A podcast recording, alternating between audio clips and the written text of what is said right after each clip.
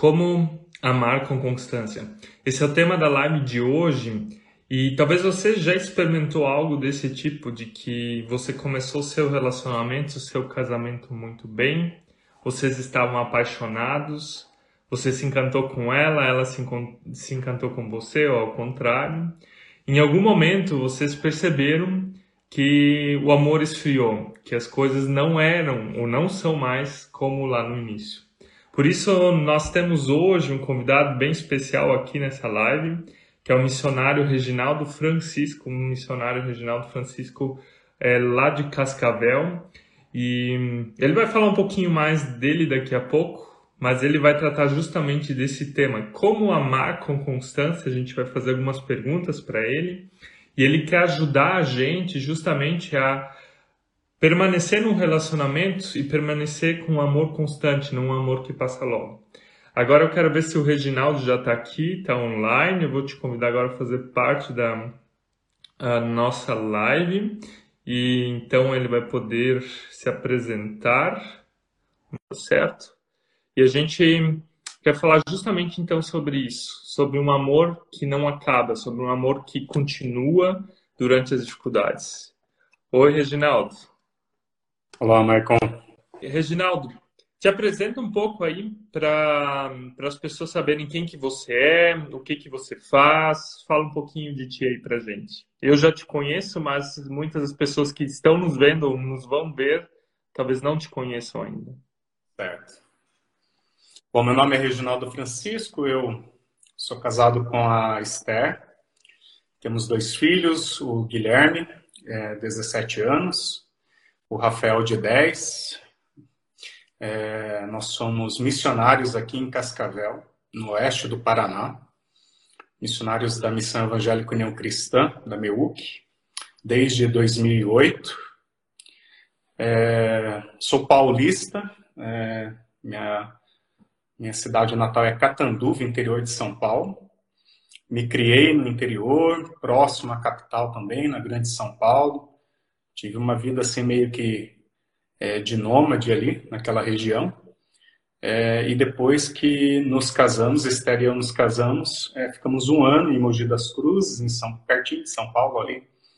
E em 2006 viemos aqui para a região. É, a princípio trabalhamos é, dois anos na prefeitura de Maripá, na época que o Henrique Beckman era prefeito ali. E em 2008, então, é, fomos integrados no, no, no, corpo de obreiros aí da missão evangélica e desde lá, então, temos trabalhado como missionários.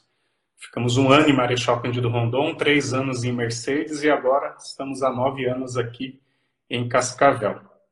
Então, além de pastorear aqui a comunidade, a gente tem uma atuação como supervisor de área, participamos na diretoria da MEUC, enfim, é um pouco aí daquilo que nós fazemos. A Esther, ela é formada também em teologia, ela atua voluntariamente como capelã, ela é hospitalar aqui em Cascavel, e está fazendo sua segunda graduação em enfermagem. Então, isso é um pouquinho assim do nosso histórico, daquilo que a gente faz, quantos filhos temos, acho que basicamente é isso. há, há 18 anos aí vai fazer. Legal, legal ouvir um pouco da caminhada de vocês falou um pouco agora da tua, da tua atuação como missionário, da tua família, mas o nosso tema hoje tem a ver com amar com constância e você tem um hobby, um hobby que tem a ver com disciplina e constância. Você poderia falar um pouco desse teu hobby, o que, que você faz, assim, nas horas vagas, quando dá um tempinho? Legal.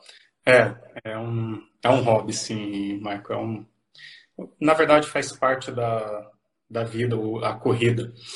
Eu sempre gostei de esportes, é, desde a infância, tenho, tenho muito, muita alegria assim, praticar esportes, qualquer que seja. E a corrida é uma paixão assim que brotou na minha adolescência, é, por estímulo da, da, da, própria, da própria educação física no colégio. Uh, e aí começamos, eu e um grupo de amigos, começamos a correr. Na época eu morava em Itaquaquecetuba, é, mais carinhosamente conhecida como Itaquá.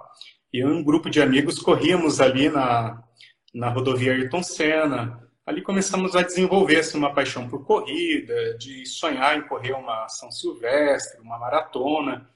Então, desde os 13 anos aí, a gente é, tem a corrida como um esporte assim preferido, né? Mas aos 18 anos ali eu, eu dei uma desacelerada, parei com essa prática e tempos depois, assim, é, eu cheguei a quase atingir os três dígitos na balança e eu vi que estava na hora de retomar a corrida por muitas razões, né? Muitas razões. Especialmente pelo cuidado com a saúde. Estava é, desenvolvendo uma, uma prostrusão, um início de hérnia nas costas. O médico falou: olha, você precisa perder peso, é, evitar atividades de impacto, aquela história toda. Eu falei: está na hora de voltar a correr. E então, de novo, com um grupo de amigos, nos desafiamos a nos preparar para uma São Silvestre em 2009. Esses meus amigos me deixaram na mão e eu falei assim: não, eu vou. Eu coloquei isso como propósito. Não me preparei muito bem, é, longe do que eu sei hoje, do que é necessário se preparar. E eu fui correr os 15 quilômetros da São Silvestre, que não é 42 quilômetros, não é uma maratona. São Silvestre é menos do que uma maratona, são 15. E eu fui sem muito preparo. No, no décimo quilômetro eu queria desistir daquilo, já não estava me aguentando. E eu falei, não, eu preciso terminar isso, nem que for arrastado. Eu terminei aquela, aquela São Silvestre e ela me motivou a, de fato, considerar a necessidade de uma vida disciplinada, de retomar treinos, enfim, de buscar todos os, os elementos necessários para poder correr com qualidade é, e não apenas assim no, no, desespero, né? E desde 2009, então, eu tenho praticado com, com, com, mais frequência, procurei perder peso, enfim, dieta, essas coisas todas que envolvem um preparo é, básico né, para a gente poder correr. Desde lá, então, já corri quatro maratonas, já corri três ultramaratonas, acima de 50 quilômetros, dezenas aí de meia, maratona, 10K, 5K, enfim, isso daí agora a gente vai praticando e no dia a dia a gente procura aí pelo menos três, quatro vezes por semana estar tá correndo aqui em Cascavel. Faz parte da vida, assim, faz parte de uma série de outros elementos que eu vejo necessário é, na minha vida, no meu cuidado integral. A corrida não é apenas um hobby, não é apenas uma atividade física, hoje é um estilo de vida, onde eu tenho na corrida os meus momentos com Deus, de oração, de, de meditação, de reflexão, de textos a serem pregados, estudados. Então, é, é muito mais do que correr. Hoje é uma, é, um, é uma inspiração e um estilo de vida mesmo. Legal ouvir de ti. Eu tento correr aqui quatro vezes por semana, mas só são 30 minutos, né? Eu acho que não chega nem perto do que, que tu faz, se prepara. Mas eu olhando assim o teu Instagram, às vezes vem, vem as coisas que tu posta, eu pensei, poxa, o Reginaldo parece ser uma pessoa disciplinada, uma pessoa constante naquilo que faz. E dali veio a ideia também de você vir aqui no, no nosso perfil, da gente falar sobre esses temas, de falar sobre disciplina, de constância, relacionado ao amor, relacionado ao casamento, né? E se a gente fazer um, um paralelo, né? O, por exemplo, um corredor, ele tem que fazer várias coisas, né? Ele tem que se preparar, você falou ali, né? Você chegou numa ação silvestre, não estava preparado, pensou em desistir no começo, tem que treinar, tem que se alimentar bem, ou seja, é um bocado de coisas que você tem que fazer para chegar na hora H e, e, poder correr uma maratona, correr uma meia maratona, ou seja, aquilo que você for fazer. E eu acredito que num relacionamento, quando você entra num casamento, na verdade, você também tem que estar preparado, né? Se você não está preparado com as ferramentas certas, é bem possível que em algum momento acabe o fôlego e venha aquele momento de querer desistir de tudo isso. E é, na verdade acontece em muitos relacionamentos isso, né? Cada vez mais. Um, algo que, que me chamou a atenção, por exemplo, existem estatísticas de que divórcios na década, na, no século passado, na década uh, de 20, em torno de 10% das pessoas que casavam divorciavam. nos primeiros anos de casamento, né? E hoje em dia, essa estatística mostra que é em torno de 75% das pessoas que casam, elas se divorciam. Ou seja, o fôlego do amor, o fôlego acaba em algum momento. E eu queria te perguntar o que que, o que, que leva um relacionamento a, a esfriar, né? O que, faz com que casais não estejam preparados para ter constância no amor, para ter constância dentro do relacionamento? Né? Quais são as coisas que faltaram ou que geralmente faltam assim a partir da tua experiência, também tua experiência como como missionário, como pastor de comunidade? Uhum. É, é, agora foram várias coisas, mas assim, Marco, tu falaste primeiro ali de disciplina, né? É, tem muitas pessoas que tratam a disciplina como uma, uma fórmula, uma receita. E, e a gente acho que, assim, principalmente no Brasil, as pessoas parece que, que, que gostam desse tipo de, de pragmatismo, assim, especialmente o norte-americano, cinco passos, dez maneiras, de importar, assim, é, elementos que levem uma prática disciplinar para as coisas. Assim, não tenho nada contra a isso, eu tenho minhas críticas, mas não é uma questão de ser contra a favor. O que eu tenho para mim em relação à disciplina é, diz muito mais respeito à, à decisão. É, uhum. Assim, especialmente no sentido de, de entender que algumas práticas, uh, alguns exercícios de, de, disciplina, sejam eles espirituais ou de, de hábitos alimentares, ou mesmo de, de questões que envolvem o casamento, eu tenho sempre para mim, um treinador uma vez disse para mim o seguinte, olha, é, a inspiração muitas vezes virá depois da transpiração. Não uhum. dá para muita inspiração vir para depois eu ir fazer as coisas. Às vezes eu preciso decidir e pronto, ir lá e fazer. E conforme eu vou fazendo, eu vou praticando, eu vou trabalhando e disciplinando para esse fim, para esse propósito. Acho que esse é um ponto assim é, importante.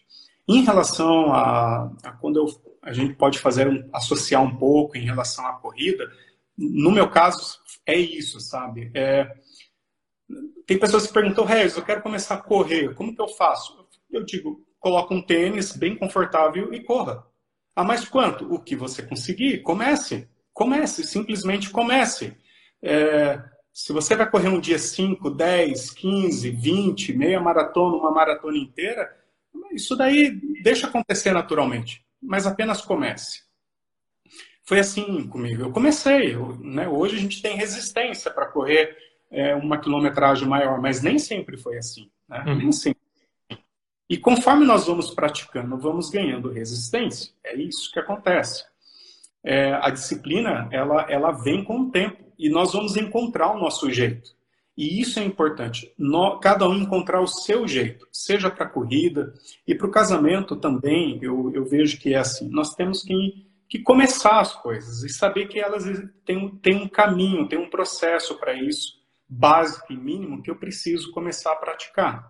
E na medida que eu vou praticando, é, com o passar do tempo, eu vou encontrando a melhor maneira de de melhorar isso e a própria maturidade do relacionamento vai me é, fazer perceber isso. É, mas, mas tem que começar. É, eu nunca vi, Marco, ninguém casando por ódio. Nunca vi ninguém uhum. dizendo, odeio você, quer casar uhum. comigo.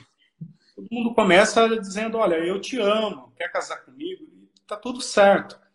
Agora você falou ali de divórcio, né, da questão de acabar o fôlego no relacionamento é, de muitas pessoas desistirem. É, como que isso acontece? Assim, assim como folha, assim como o ar para a corrida, o amor ele não acaba. Não, não falta o ar. O ar está sempre à minha disposição. O que falta é a minha uhum. capacidade de absorvê-lo. Bom, aí se é uma questão metabológica ou uma questão do meu organismo, né, o baço incomoda, quer dizer, se há uma série de fatores ali que envolve a minha dificuldade de respirar o ar que está à minha disposição, como está para qualquer um outro, então eu preciso ver onde está o problema. É uma falta de preparo, é um o que está acontecendo, né? é, para melhorar essa presença do oxigênio no sangue. Então, eu preciso ir verificar, ver o que está acontecendo. O amor, ele não acaba. Uhum. Nós, como nós acreditamos que, que Deus é amor. Então, se Deus é amor, o amor não acaba, o amor não esfria, o, amor sempre está ali à nossa disposição. Agora, a nossa capacidade de percebê-lo é, pode diminuir essa presença, essa, é, essa, essa, é, essa presença do amor que também nutre o relacionamento. É, eu já vi você postando isso, e a primeira vez que eu vi isso, acho que foi na década de 90, depois eu vi novamente com Cláudia Lorita, é aquele desenho do, do triângulo, né? Quanto mais uhum. próximos de Deus, mais próximos um do outro nós estaremos. Eu vejo que é por ali, sabe, Marco?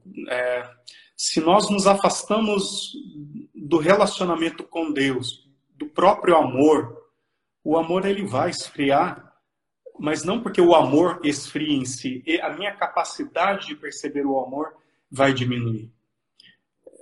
A disciplina, ela diz respeito a essa minha intenção, minha escolha, minha decisão de me aproximar de Deus. Quanto mais me aproximo dele, quanto mais me aproximo do relacionamento com Deus, uhum.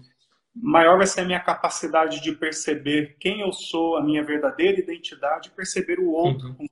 Casei, e perceber o que, que é necessário para nutrir esse relacionamento e fortalecer ele para que o divórcio não aconteça.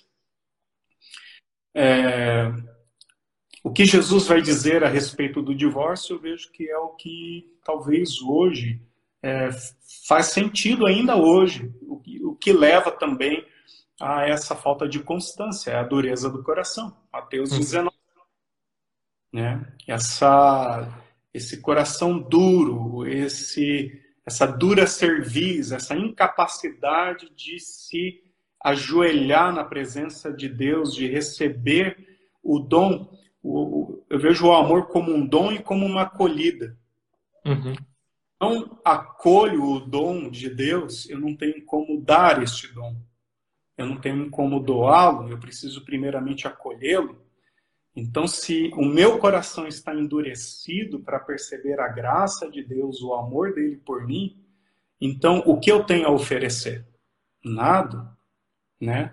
É uma pessoa que vai hoje não, quase não se tem mais essa prática, mas quando se tinha em processos de afogamento, né, respiração boca a boca, você não tem como dar um oxigênio que você não recebe primeiramente. Então, assim, eu preciso, primeiramente, receber esse fôlego, este amor, para poder realmente dar a, a, a, quem eu, a quem Deus me convida a fazê-lo, né? seja o cônjuge, os filhos, o meu próximo. Então, acho que é um caminho que vai mais ou menos nessa direção e é, essa nossa dificuldade, né? essa dureza de coração, como a nossa dificuldade de insistir em coisas que não funcionam, é, em resistir à palavra de Deus, uma vez que, que o amor ele vem pelo canal da fé e a fé ela só é possível por meio do ouvir a palavra. Uhum. se eu tenho um contato com a palavra, logo eu não terei fé. E se eu não tenho fé, logo eu não conseguirei absorver o amor que Deus tem a me oferecer. Então, ao me afastar da palavra, ao resistir à palavra, ao resistir à ação do Espírito de Deus, num primeiro momento tentando me fazer entender única e somente o quanto ele me ama. Então eu vejo que o restante, seja um divórcio ou qualquer outro desdobramento de pecado, será apenas uma consequência. Uhum. Muito bom. E é interessante que o que tu fala, na verdade, tem tem, tem uma profundidade bíblica bem antiga, né? Porque o amor de Deus é justamente isso. O amor de Deus, lá no original, que tem o termo grego, que é o ágape, ele é um amor bem diferente do que o amor humano, né? O amor que um homem tem por uma mulher. Os gregos, eles faziam uma diferenciação das palavras, né? Você usou agora a palavra amor de Deus como um fundamento para ter constância, um fundamento para não para não esfriar. E o amor de Deus, ele tem na sua origem, na sua raiz, justamente a decisão, né? Eu decido amar a outra pessoa e essa decisão ela me leva a atitudes e essa atitude me leva a sentimentos, né? Ou seja, a constância, ela não depende, ou a disciplina no amor, no casamento, ela não depende do sentimento que oscila, que às vezes está ali, às vezes não está, mas ela depende muito mais de uma decisão. E essa decisão foi primeiro tomada por Deus, né? Foi Jesus que decidiu morrer na cruz pela humanidade. Foi Jesus que decidiu morrer, né? Então, a raiz desse amor é a decisão que Deus tomou por nós. E é esse tipo de amor que tem que ser incorporado no casamento, é o que tu falou, na verdade, né? No sentido de que se o amor que eu tenho pela Suzy, minha esposa, ou que a Suzy tem por mim, ele só tem uma origem em nós mesmos, ele passa. Ele passa. Porque é uma paixão, é, um, é o eros, né, que os, os, gregos falavam. Porque ele tem na sua, na sua raiz o quê? O sentimento e não a decisão. Eu achei a Suzy interessante, ela me achou interessante. Nós nos apaixonamos, nós namoramos, noivamos, decidimos casar e daí tivemos nossas crises, como qualquer casal tem as suas crises. E o que, que nos ajudou a suportar esses momentos onde parece que acabou o fôlego do amor?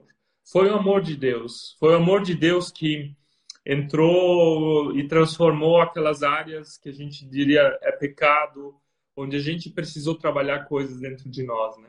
E é exatamente isso que tu falou. É o amor de Deus, a proximidade com esse Deus que faz com que a gente perceba essas coisas, perceba uh, e lute quando, quando a gente entra numa crise, né? Quando a gente está num momento difícil, né? E eu acredito que viver essa, viver com Deus é viver a origem do amor, né? E é viver uma decisão. E quando a gente entende que tem um Deus que se decidiu por nós e que a gente só pode dar adiante, né? Aquilo que tu falou da respiração boca a boca, né? Só posso ajudar alguém quando tem fôlego. É só quando eu realmente tenho, entendo esse amor dentro da minha vida, por minha vida, que eu posso estar tá dando ele também uh, pelo meu cônjuge.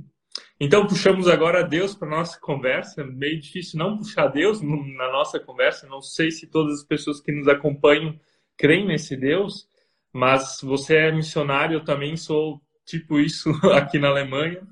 Uh, eu queria te perguntar tu conhece ou tem alguma história da Bíblia, alguma passagem da Bíblia que para ti é importante, que fala sobre essa questão da constância ou do amor constante? Sim. É, dois textos me chamam muito a atenção. Quero ler ele, eles na íntegra aqui para vocês. É, João 13, quando diz que um pouco antes da festa da Páscoa, sabendo Jesus que havia chegado o tempo em que deixaria este mundo e iria para o Pai, diz que, tendo amado os seus que estavam no mundo, amou-os até o fim. Amou-os até o fim. Aqui, para mim, tem a primeira referência quando a gente fala a respeito de se sentir amado. É, você falou, Michael, a respeito de pessoas, né? Pode ser que tenha pessoas que, ah, ah mas eu não, não tenho a fé que vocês têm, eu não confesso a, a profissão de fé que vocês têm, mas eu acho que é o que é comum a todo ser humano é o anseio. Todos nós temos anseios. E há quem diga que os nossos anseios primários, os nossos anseios mais primitivos sejam os físicos. É, os carnais, vamos assim dizer, né? E na verdade não é. Os nossos anseios mais primitivos, mais primários, são os anseios da alma. São os anseios espirituais. São os anseios que diz respeito ao amor. E aí, sim, a gente pode, num primeiro momento, até dizer, independente da religião de qualquer um, mas todos nós temos um anseio de pertencimento, de se sentir amado e amar. Uhum. É, nós temos anseios que diz respeito àquilo que é, transcende a nossa existência. O, no fundo, é um anseio de se sentir amado incondicionalmente. Todos nós temos esse anseio. E, e, e de alguma maneira, Agora sim, se, se a partir de elementos mais físicos ou não, tentamos de alguma maneira é, responder a essa angústia, a este anseio. E nesse sentido, eu acho que a fé cristã tem a resposta para essa angústia, que é a angústia ou anseio daquilo que é eterno. E algo que é eterno, é, nós não vamos encontrar é, a partir do que nós criamos ou, ou, ou daquilo que nós podemos dar, né? Porque somos finitos Agora, eu me pergunto o que, que é eterno, se não o próprio, o próprio Deus. E este amor eterno, este amor que diz respeito a Deus, que é capaz de, a única coisa que é capaz de, de vir de encontro à verdadeira angústia anseio da minha alma, é o que vai me dar as respostas para as outras coisas. Se eu não busco a isso, então logo eu me sinto muito perdido, muito desorientado. Então, há uma necessidade, o Agostinho ele vai falar que todos nós temos esta memória transcendente que diz respeito a este a este amor incondicional, né? O amor do pai, talvez o que levou o filho perdido da história da parábola do, do filho pródigo a voltar para a casa do pai, é, nessa ilustração de Jesus de mostrar nossa necessidade pelo amor incondicional. Alguém que me ama é, simplesmente porque quer me amar. Bom, eu acho que a partir disto, no momento em que a gente está consciente de que Deus me ama, e, mais do que um amor, alguém colocou já um amor intencional. É verdade, é necessário o amor intencional, como uma decisão. Mas mais do que um amor intencional ou relacional, como preferirem, eu gosto da ideia do amor relacional. O amor de Deus é sempre um amor sacrificial. Uhum. Essa expressão máxima do amor de Jesus por nós, desse texto que eu leio aqui de João é, 13, que marca para mim profundamente esta ideia de um Deus que me ama ao ponto de morrer. Isso é muito sério. Amar ao ponto de morrer. Assim, Marca, eu não tinha dimensão do que é um amor ao ponto de morrer, até que um dia eu casei. A primeira vez que eu pensei, que eu refleti seriamente a possibilidade de eu morrer por alguém foi quando eu me casei.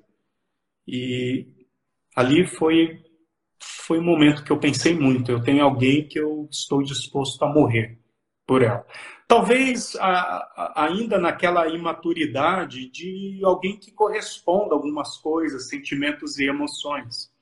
É verdade. Hoje talvez eu a minha o meu pensamento de de, de um amor sacrificial, ele amadureceu demais da época que isso veio como um primeiro pensamento.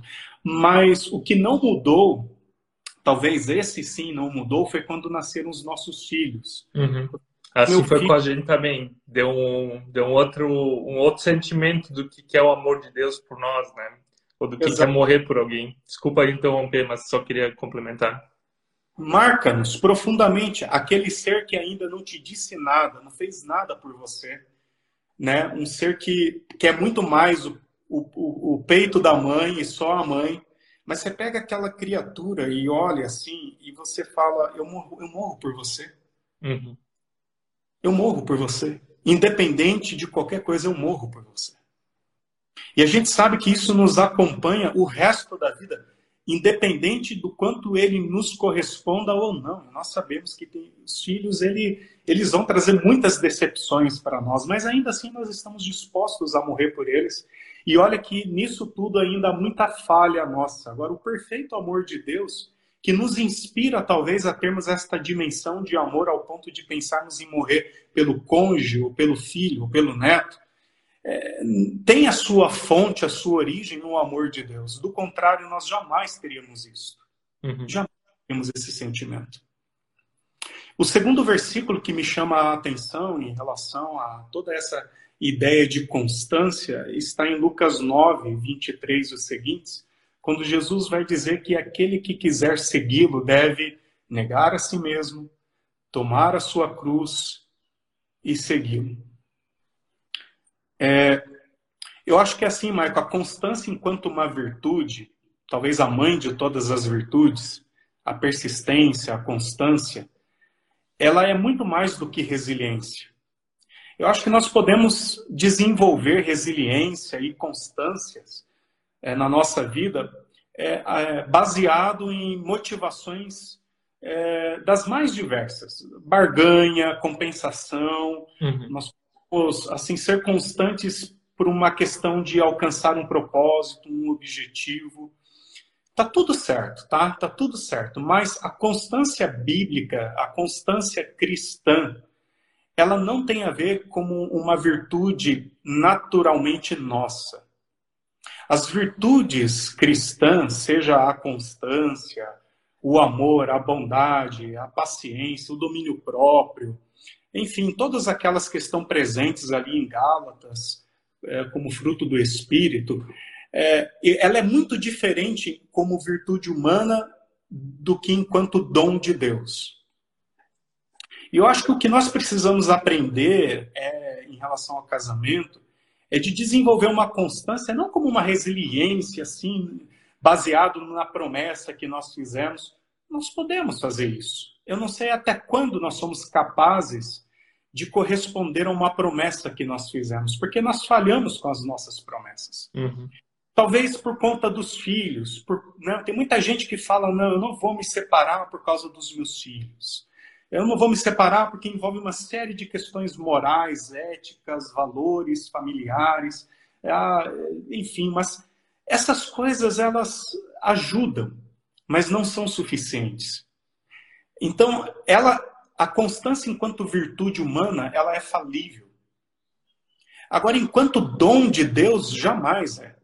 Uhum. E o que nós devemos buscar é a constância enquanto dom do Espírito. E enquanto dom do Espírito, ela é algo que me convida a essa experiência de morrer. Eu morro para mim mesmo. Morrer para mim mesmo significa eu morrer para minhas minhas equivocadas capacidades de corresponder a alguém ou a algo ou a fazer qualquer coisa. É, é eu morrer para o meu sucesso, é eu morrer para o, uh, o meu, meus gestos heróicos, as minhas vaidades. Eu posso, inclusive, dar manutenção ao meu casamento por motivações vaidosas também. Uhum. Então, mas esse convite de Jesus para acolher o novo, a nova vida, o novo, o dom de Deus, o amor de Deus, eu preciso morrer para mim mesmo. Eu preciso reconhecer a minha insuficiência, a minha incapacidade, a minha impossibilidade de corresponder ao outro. Eu preciso morrer para mim mesmo. Eu preciso morrer para minha história equivocada de quem eu penso que sou. E pessoas que são duras de coração, como Jesus vai dizer, ou seja, aquelas pessoas que têm aquela síndrome da Maria Gabriela, eu nasci assim, eu cresci assim, vou morrer assim. Uhum. Pessoas incapazes de, de morrer para si e sendo incapazes é, é, é de aceitar o convite de morrer para si, também não têm a experiência de experimentar o novo. Uhum. Porque eu só consigo aceitar o novo se eu morrer para o velho. Eu só consigo viver a nova vida se eu estiver disposto a sacrificar a velha vida. E esse é um convite de Jesus que aí a gente precisa talvez só compreender onde está o limite da nossa capacidade de responder a esse convite. E eu sei que a gente entra em conflitos às vezes até teológicos, e aonde existe essa esse próprio clamor de Deus dentro de nós pelo Espírito. Mas assim, o que eu quero dizer agora com isso, Michael, é mesmo a nossa capacidade de dizer sim a esse convite de Deus, para isso o próprio Cristo me dá uma solução. Ele diz que o Espírito dele tem a capacidade de dizer o sim que eu não consigo dizer. Basta eu apenas crer. Crer que uhum. eu, não, eu, não, eu não consigo, nem eu consigo tão tão somente dizer um sim, mesmo sabendo o, o bem que Deus tem para mim, o certo a fazer, eu não consigo dizer sim para isso, mas o Espírito de Deus consegue. E esse é o convite gracioso de Jesus, de nós recebermos o dom dele. Primeiro, receba acolha. Agora, se, se eu acho que essas coisas dependem de mim, da minha performance, depende do meu, da minha, do meu desenvolvimento, é, do quanto eu sou capaz, é onde nós vamos bater a cabeça. Nós não somos capazes de nada. Precisamos ter esta humildade de dizer, Senhor, se não for tu, através de mim, eu nada consigo fazer. E quando damos um, um sim para que o Espírito age em nós e através de nós, então nós começamos a entender esse caminho maravilhoso de morrer para nós mesmos. Assim, Michael, eu, eu, eu, todos nós temos uma história e, e que nos marca e que nos, nos, nos dá a nossa identidade de quem nós somos.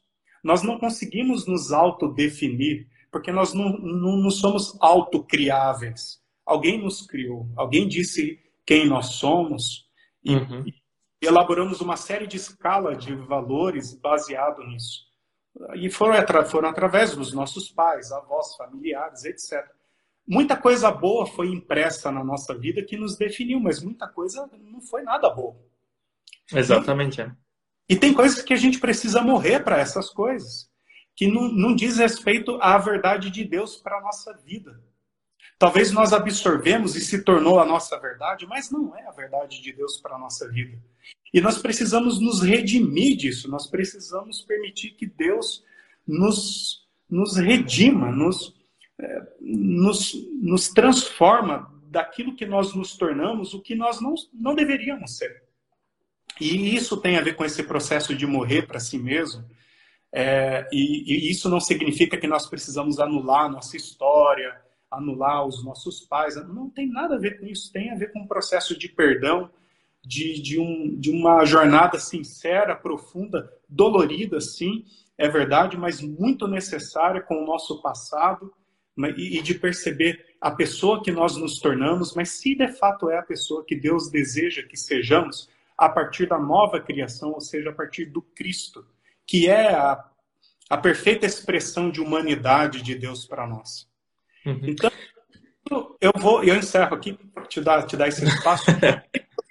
vou, eu vou perceber em Cristo, eu vou perceber o quanto eu sou aquilo que Deus deseja que eu seja ou não. Aquilo que eu não sou, eu preciso morrer para isso. E no momento que eu morro para isso, eu acolho a nova vida de Deus em Cristo. É sempre em Cristo, Marco. E em Cristo eu vou conseguir encontrar a constância que eu preciso para qualquer área da vida, inclusive no casamento. Mas é somente em Cristo. Uhum. Eu não consigo ser constante que chega o suficiente para amar com o amor que Deus deseja que eu ame a minha esposa, se não for em Cristo. Uhum. É, eu acho que tu tocou um ponto bem importante que tem a ver com a nossa identidade, com o nosso propósito, com aquilo que a gente é como ser humano, né?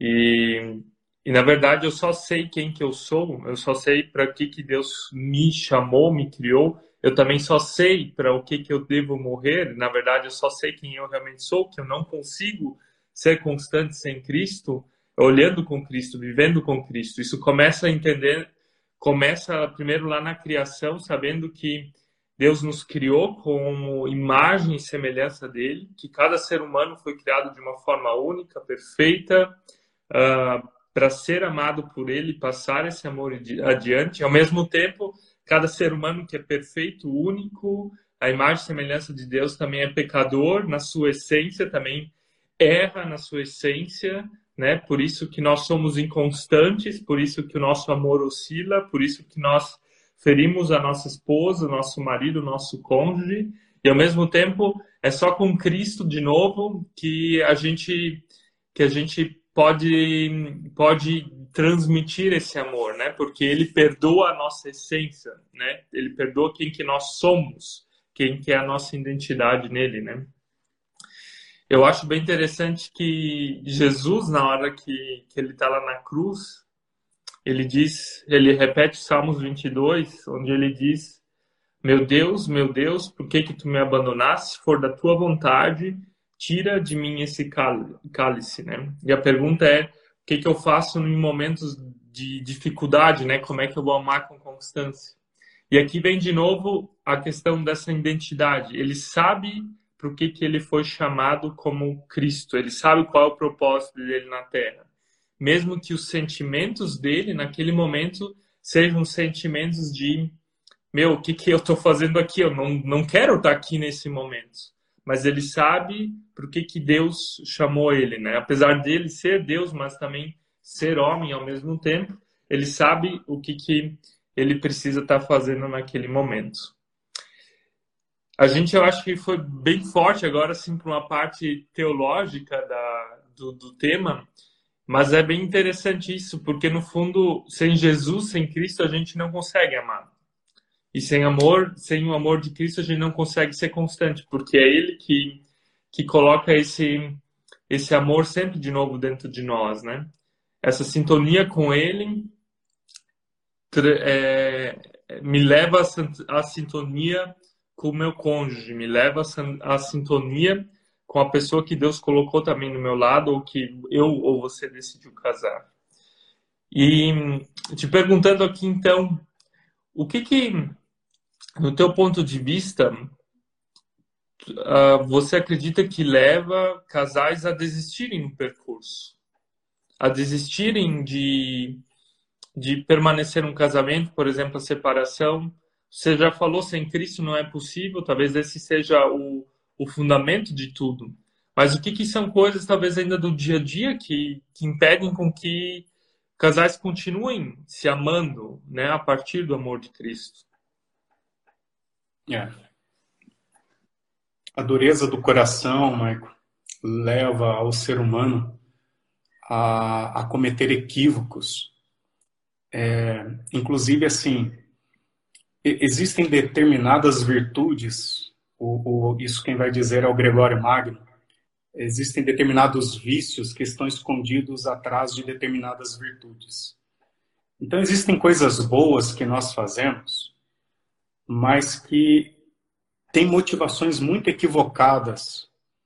E, e aquilo que deveria ser, parece ser até bênção no casamento, ele, ele, isso facilmente pode se transformar em maldição. Na prática, sim, há pessoas que acabam desenvolvendo, de novo, algumas virtudes, coisas boas, investindo no casamento, mas que se a motivação for a de compensação, de um investimento à base de troca, de barganha, é, em algum momento haverá frustração. Assim, é muito complicado quando casais se casam para ser felizes. Uhum. Quando há uma expectativa no outro e na relação. É, nós deveríamos entender o propósito do casamento. Sem isso, em algum momento nós vamos esbarrar na frustração e a pergunta é o que, que nós vamos fazer com ela. É, os desdobramentos que levam a um divórcio, a gente sabe que ninguém, ninguém dorme assim e acorda no outro dia de manhã assim, ah, eu vou me separar hoje. Essas coisas, elas, é aquela areia que vai estragando a engrenagem, sabe? E eu não vou me dando conta. E eu só percebo essas areinhas, sabe? Se eu tiver um movimento muito sincero de perceber a realidade, essa dupla realidade que existe dentro de mim. A realidade de Deus é verdade e a realidade do pecado. Não somente em mim, mas no outro também. Então eu tenho, eu tenho que estar consciente que em algum momento eu vou descobrir no meu cônjuge o pecador que ela que ela é. Mas eu também vou descobrir o Deus que nela está, o Deus que a ama. E se eu não tiver essa disposição de, de, de me mover dentro de um relacionamento, onde eu vou descobrir o melhor e o pior do outro, e o melhor e o pior de mim mesmo, então, sabe, o, o divórcio ele vai em algum momento acontecer. Uhum. Ele vai acontecer. Porque é, é a realidade e, e, é, vamos dizer assim, o ápice do pecado, ele é esse, é, o, é a destruição, é a morte, é, é, é, o, é o fraudar, é, é, essa é a realidade do pecado e não outra. Então, eu acho muito difícil a gente, assim, é, não associar a constância e a, a, alegria do casamento, a felicidade enquanto expressões de momentos, mas a felicidade enquanto algo pleno no casamento é difícil de, de, de separar isso do nosso relacionamento com Deus. Muito difícil.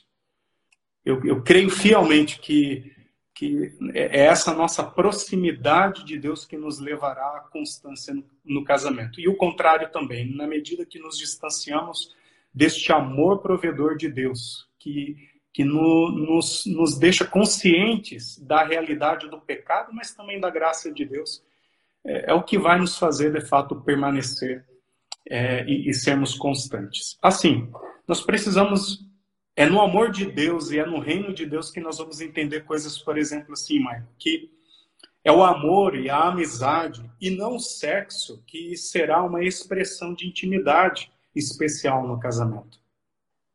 É o reino de Deus que vai dizer para nós que é a alegria e não o prazer que será a expressão de satisfação e de contentamento no casamento.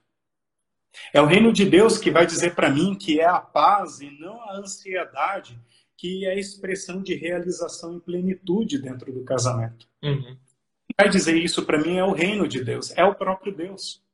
Então, se eu quero no casamento estabelecer constância a partir de um vínculo de intimidade baseado no amor, na amizade, na paz e na alegria, então é onde eu acho que nós vamos conseguir ter um mínimo de constância entendendo que, que é para isso que Deus nos criou. Deus nos criou seres relacionais, Ele nos fez homem e mulher e nos colocou num ambiente de amor e de comunhão, de comunidade. E isso é muito interessante. Eu entender que eu sou um ser relacional por conta de ser um ser criado à imagem e semelhança de Deus. Uhum. E vou conseguir expressar isso e vivenciar isso à medida que eu conheço o propósito pelo qual eu fui criado e quem deu esse propósito. Fora dele, a realidade do pecado, ela é dura e fria. Ela é barganhosa e ela é conveniente. Talvez por algum momento se mantém, mas em algumas, algum momento da caminhada isso pode virar facilmente o jogo, a frustração bater e a gente não saber o que fazer com isso, a não ser que Deus me diga. Porque eu mesmo tenho dificuldades de encontrar resposta para isso. Então, à medida que eu tenho essa experiência com Deus é, e essa maturidade no relacionamento com Ele, eu acho que nós vamos conseguir, assim, entender essa, essa jornada relacional. Eu, eu acredito que não só para o relacionamento conjugal, mas para, para qualquer relacionamento e comunitário, comunhão, de comunhão e de comunidade, nós precisamos é, nutrir dos valores e das virtudes que vêm do próprio Deus e do propósito de Deus para conosco. Aí nós vamos entender o significado das nossas diferenças, dos nossos gêneros diferentes e de como isso converge ainda assim para o propósito e para o louvor e para a glória de Deus, sabe? Mas fora disto é uma luta, meu irmão, porque essa é a realidade a realidade do pecado faz com que a gente não saiba lidar com as diferenças. Não uhum. saiba lidar com as diferenças. E elas existem, elas estão aí. Eu, eu acho interessante, um, olhando ainda assim para a pessoa de Deus, que, que Deus ele não desiste do seu povo, mesmo que o povo peque, mesmo que o povo esqueça, né? A história do Antigo Testamento é uma história onde, claro, Deus tem os seus momentos de juízo, em várias vezes eles aparecem, mas é um Deus que não desiste do seu povo, né? Isso se culmina na pessoa de Jesus, mas ele fica ali e, e ele é constante no amor dele. O amor dele se manifesta de várias formas, mas ele é constante, né? E a nossa época onde a gente vive é justamente o contrário. A gente vive numa época um, tipo chiclete, né? Perdeu o gosto de alguma coisa, jogo fora e procuro outro que, que é melhor, né? O casamento não tá mais assim como eu queria, então vou procurar outra pessoa e descarto. E, e é exatamente isso, a gente precisa voltar de novo a olhar esses valores de Deus, né? Deus tem esses valores simples, como tu mencionou, alegria, a paz, amor, é aquilo que ele transmitia para o seu povo e pegar esse exemplo de Deus para dentro de um relacionamento, de viver ele num relacionamento, de, de, de olhar para o amor que Deus tem pela sua noiva, que o do amor que Deus tem pela sua igreja, e de reativar isso de novo no casamento, né? De, de olhar para esse papel que, que ele desempenhou na história dele, né? Que a gente pode também estar tá vendo na Bíblia. Reginaldo, a gente está chegando aí nos nossos minutos finais agora, e eu queria te fazer aí uma última pergunta, que seria uma pergunta bem, bem do dia a dia ou prática, né? Existe alguma história que você poderia compartilhar, ou a história de algum casal que você conhece poderia compartilhar, que te inspiram a viver essa constância do amor no casamento, mas a partir do amor de Deus no casamento? Sim. É, só antes de responder essa pergunta, Marco, ouvindo o que você falou, assim, ó, eu tô indo para 17 anos, é, estamos 17 anos casados e, e hoje, até no ministério, eu estou é, trabalhando com dois casais, curso de noivos, eles vão casar este ano. Algumas coisas assim, a gente percebe como a gente cresce e muda. Coisas que a gente achava necessário dizer para um casal, e hoje a gente diz que existem algumas coisas essenciais. Essas sim a gente não pode deixar de dizer. E que vai haver aquelas que vai ser muito do dia a dia. Talvez vai ser necessário ponderá-lo em algum momento. Mas assim, eu acho que para mim o que é essencial eu aprendi isso na caminhada como experiência na minha vida, Michael, e isso eu quero dizer. Assim, diz respeito à minha experiência com o Evangelho, uhum. sabe?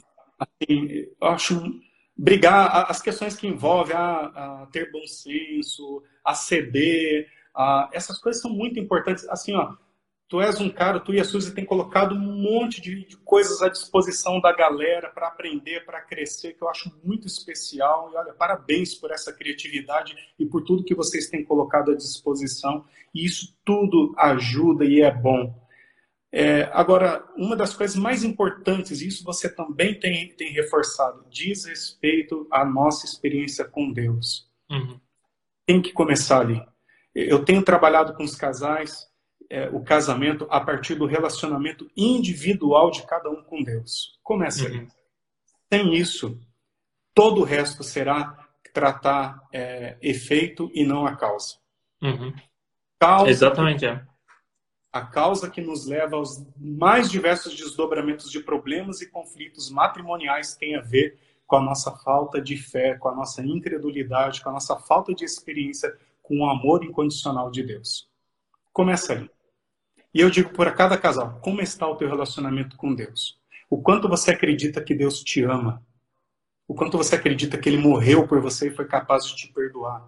O quanto você acredita que você é um pecador que, que está destituído da glória de Deus e precisa ter essa experiência do amor transformador de Deus? Começa ali.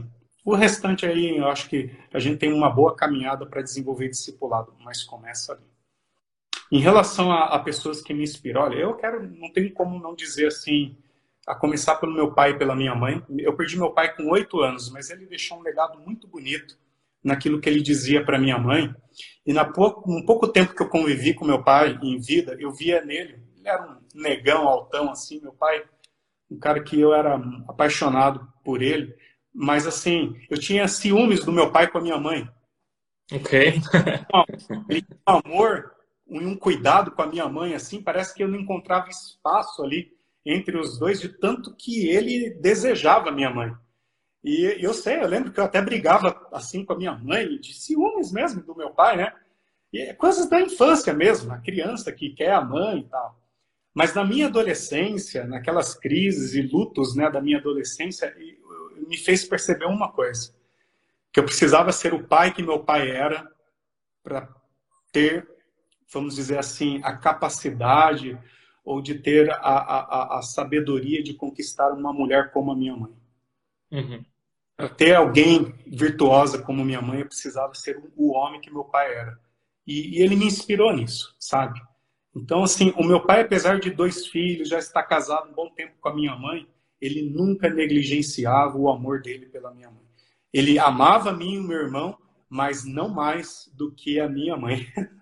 E isso era muito especial e hoje eu, eu tra trago isso para dentro do meu casamento, na relação com os meus filhos. Eles, sabem, eles sabem que nós o, o amamos, mas assim, nós precisamos preservar o amor em primeiro lugar do casamento. e os filhos precisam disso também.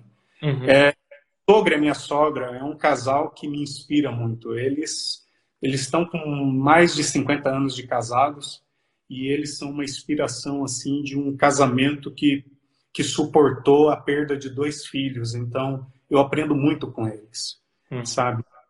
Eu vejo muitos casais que se divorciam depois que os filhos morrem, casais que têm experiências de, de perder filhos e acabam se divorciando. Quer dizer, não é porque o filho morreu, mas ali acaba suscitando uma série de outras coisas. E eu vejo no meu sogro e na minha sogra, assim, um amor, uma fidelidade, uma cumplicidade de enfrentarem juntos problemas e dificuldades das mais difíceis, sabe? E eles só suportaram isso por causa de Cristo. Uhum. E testemunham isso na nossa vida. Eles nos inspiram como casal, como sogro, sogra. Eles me tratam como filho. É, eles nos inspiram como avós. São avós muito especiais na vida dos nossos filhos. Eles são um casal que nos inspira.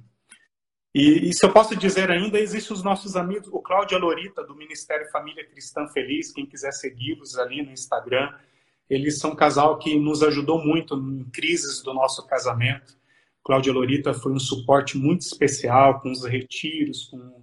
também é um casal de longa jornada. O Cássio e a Kátia são obreiros, são pastores na, na Igreja Batista lá em Porto Alegre hoje, mas eram missionários na, na MEUC, são um casal que nos acompanhou e nos ajudou muito na, na sua maneira leve e, e, e, evangélica de tratar o casamento na liberdade de Cristo, sabe? Nos ajudou demais, Marco. Assim, pessoas que têm um, um cuidado gracioso e misericordioso de lidar com o casamento. E os nossos compadres aí, a gente tem aí o Fleck, a Kelly, o Timóteo a Grace, são pessoas que estão aí na nossa caminhada e a gente troca figurinhas e enfim, é bom caminhar junto com pessoas e, e ter elas nas nossas vidas. E tem muitas histórias ali que nos inspiram. É legal isso que tu fala, perceber algumas coisas assim, a questão da grande família, né, dos teus pais ou a tua vivência dos teus sogros, que não tem um sentimento de negatividade, né? Isso não é a realidade de muitas famílias, na verdade, é um tema de bastante conflitos e também que um casal ele não está sozinho na caminhada, né? A gente falou de Jesus antes, falou de Cristo como fundamento tanto da constância como do, do autoconhecimento, da identidade, mas também a questão da comunhão, né? Você precisa de outros casais, né? Você falou de casais mais experientes, falou de casais da tua faixa etária, né? Ou casais que estiveram ali em momentos de, de, de crise, como qualquer casal também tem. Então, eu achei bem legal isso, que a gente precisa de outros casais, a gente precisa de ajuda, né? A gente nunca vai conseguir resolver algumas coisas às vezes sozinho, né? Isso nos inspira, isso inspira também o nosso um, casamento, né? Nada diferente de uma igreja, né? A igreja ela não é feita só de Deus e eu, mas ela é feita de outras pessoas que também nos moldam, né? Na nossa espiritualidade, na nossa caminhada de fé.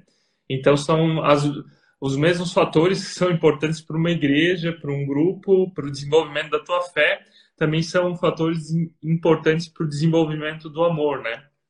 E eu achei bem legal assim o teu como é que como é que você fechou. Agora você tem tempo ainda um minuto para uma palavra final. O que, que você quer deixar para a gente, Reginaldo? O casamento ele é a possibilidade de nós desenvolvermos a maior experiência de uma amizade profunda e espiritual. Aproveite. Quem é casado, aproveite isso. Quem não é casado, você tem também a possibilidade de desenvolver isso com amigos, com amigas. Faça também. Mas aos casais, entenda que a pessoa que você tem hoje, você tem nela a referência, a pessoa pela qual você pode desenvolver a amizade mais profunda da sua vida. Isso eu quero dizer, Maico. É a possibilidade, no casamento, de nós desenvolvermos uma amizade espiritual e profunda. Todo o resto passa. Que gera muita constância no casamento é a capacidade de desenvolvimento de amizade. E a maturidade desta amizade, ela vem na medida em que eu insisto em continuar neste casamento. Não por mim, mas por Cristo, como projeto de Cristo pelo qual transmite para mim toda a sua boa, perfeita e agradável vontade. Se você tiver paciência de suportar as tensões e as crises, você verá que é nesta relação de marido e mulher, de, de casal, que Deus ele quer transformar a sua vida, a minha vida. Ele vai usar muitas vezes é, é o cônjuge para dizer as coisas mais de ouvir, mas as coisas mais belas também de se ouvir. Então eu queria deixar esse recado é a possibilidade de a gente experimentar a, a mais rica amizade é no casamento. Então vale a pena, vale a pena insistir, suportar em Cristo, só por Ele. Amém. Cara, obrigado aí pelo teu tempo, pelas suas palavras, pela profundidade das suas palavras. Uh, foram coisas bem refletidas em vários âmbitos. E queria te agradecer de todo o coração que você estava aí no você e eu, no nosso perfil, e quero desejar as bênçãos de Deus também para o teu ministério, para a tua família, teu casamento, que Ele possa te abençoar profundamente ali onde você está, o que você faz com as pessoas que estão à sua volta. E você que está nos acompanhando, nos acompanhou até aqui, se você gostou da live, faz um print dela, reposta lá nos, nos teus stories, marca o Reginaldo, marca você e eu, talvez escreva uma frase ainda de algo que te chamou a atenção para que mais pessoas fiquem sabendo sobre esse assunto, sobre o que, que a gente conversou e que elas possam estar sendo abençoadas com esse conteúdo. Obrigado a todos, obrigado a você, Reginaldo, e desejo aí uma boa noite no Brasil. Aqui já é quase, é já 11 horas, eu vou dormir logo também. E nos vemos por aí. Legal, Marco, muito obrigado pelo convite. Foi uma honra estar com você no teu canal, tá? Eu sou muito grato a Deus também pela tua vida, pela vida da Suzy, seus filhos, a experiência de vocês e tudo que vocês têm compartilhado tem sido sementes de edificação na vida de muitas pessoas. Que Deus continue abençoando o teu ministério, também o canal é, de vocês, tá bom? Conte conosco sempre que quiserem. Um grande abraço a você também a todos que nos acompanharam aqui. Valeu, tchau, tchau.